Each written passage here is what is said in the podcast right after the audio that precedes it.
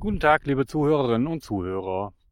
Hier ist wieder ein Podcast von Jochen Bethke. Auch der ist aufgenommen auf dem Deich in Dangas an der Nordsee. Wunderschönstes Wetter, grandioser norddeutscher Wolkenhimmel, Übersicht 360 Grad.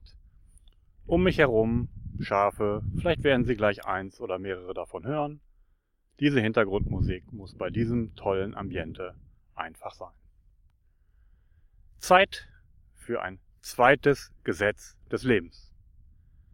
Sie wissen, ich habe bereits damit angefangen und habe Ihnen das Schattenprinzip erläutert. Heute geht es um ein weiteres Gesetz. Das Resonanzprinzip oder die missbrauchten Zwillinge heißt denn auch heute diese Folge. Ein passendes Zitat dazu könnte sein, wir schaffen uns unsere eigene Realität eine, mit der wir zufrieden sind oder unzufrieden sind. Darüber entscheiden alleine wir. So ist es.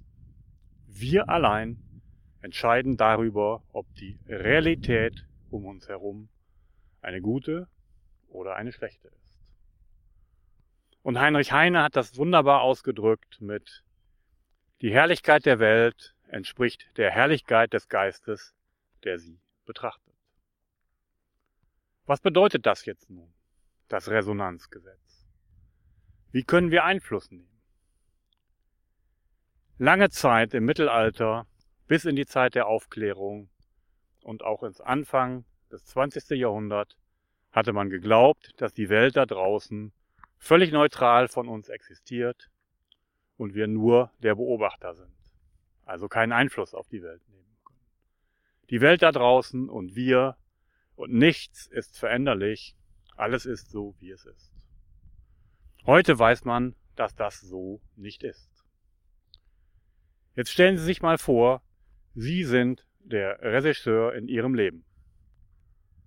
Und in diesem Film des Lebens haben Sie Ihren Kameramann gerichtet auf gute Ereignisse oder auf schlechte Ereignisse. Und genau daraufhin, wo sie den Fokus richten, wird er auch seinen Film drehen. Das wird auch passieren. Man kann es auch andersrum ausdrücken.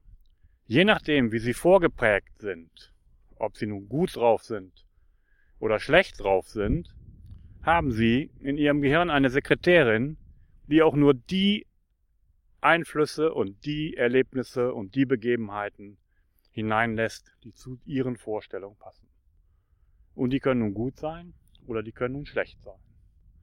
Das liegt aber ganz an Ihnen, wie Sie Ihren Kameramann oder wie Sie Ihre Sekretärin programmiert haben. Dazu gibt es eine Geschichte, die ich Ihnen jetzt noch erzählen möchte.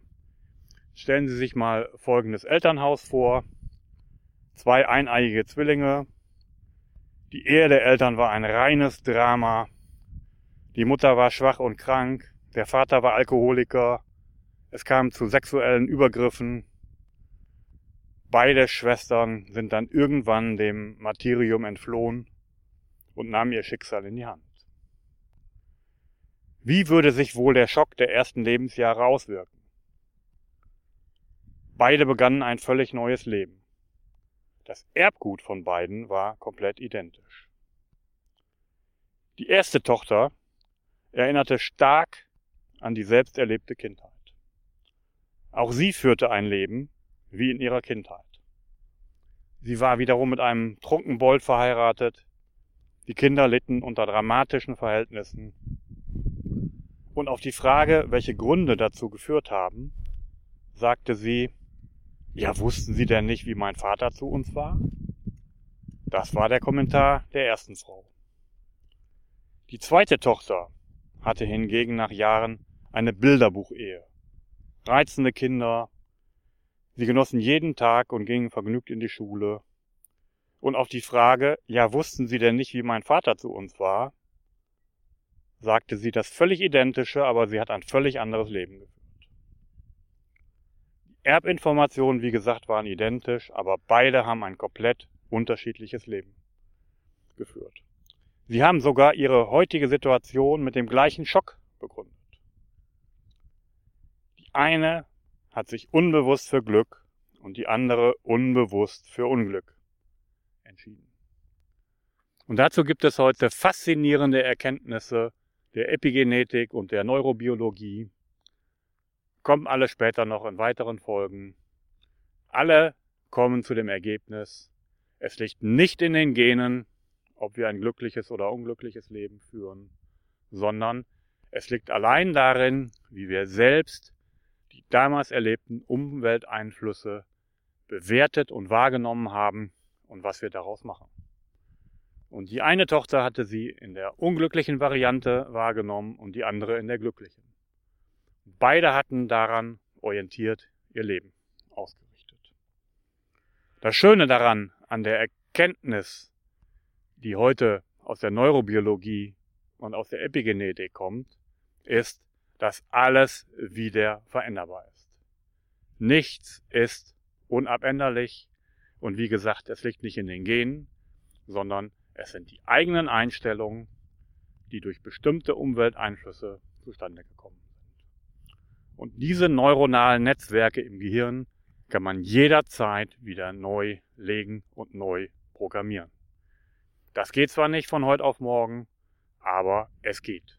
Man kann es tun. Jeder von uns kann nach dem Resonanzgesetz sich jetzt, hier und heute entscheiden, in Zukunft das Glück in sein Leben zu lassen und nicht in das Unglück. Er kann sich entscheiden, die Welt herrlich zu sehen und dann wird sie auch herrlich sein. Er kann sich entscheiden, ein glückliches Leben zu führen und er kann seine Aufmerksamkeit auf all diese positiven Ereignisse richten. Und genau das gilt im Übrigen auch für Unternehmen. Es gibt eine psychologische Strömung aus Amerika, die heißt wertschätzende Erkundung. Und die besagt, in jedem Unternehmen ist bereits ein riesiges Potenzial vorhanden und alle Unternehmen unterrichten sich in die Richtung, auf die sie ihre Aufmerksamkeit richten. Das gilt für Menschen und das gilt für Organisationen.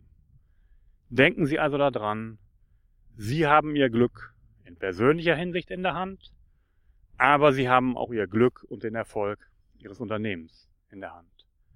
Richten Sie Ihren Kameramann auf die positiven Dinge aus und die werden verstärkt. Das ist mir jetzt hier auf dem Deich in Dangas eingefallen. Ich fand, das war der passende Rahmen mit dieser Rundumsicht, Ihnen nun das zweite Gesetz des Lebens mitzugeben. Wie gesagt, ich sagte bereits, jeder von uns spielt das Spiel des Lebens, ohne die Spielregeln zu kennen. Nun kennen Sie bereits das Schattenprinzip und das genauso wichtige Resonanzgesetz. Und damit verabschiede ich mich jetzt, genieße noch diesen Wolkenhimmel und wünsche Ihnen einen schönen Tag.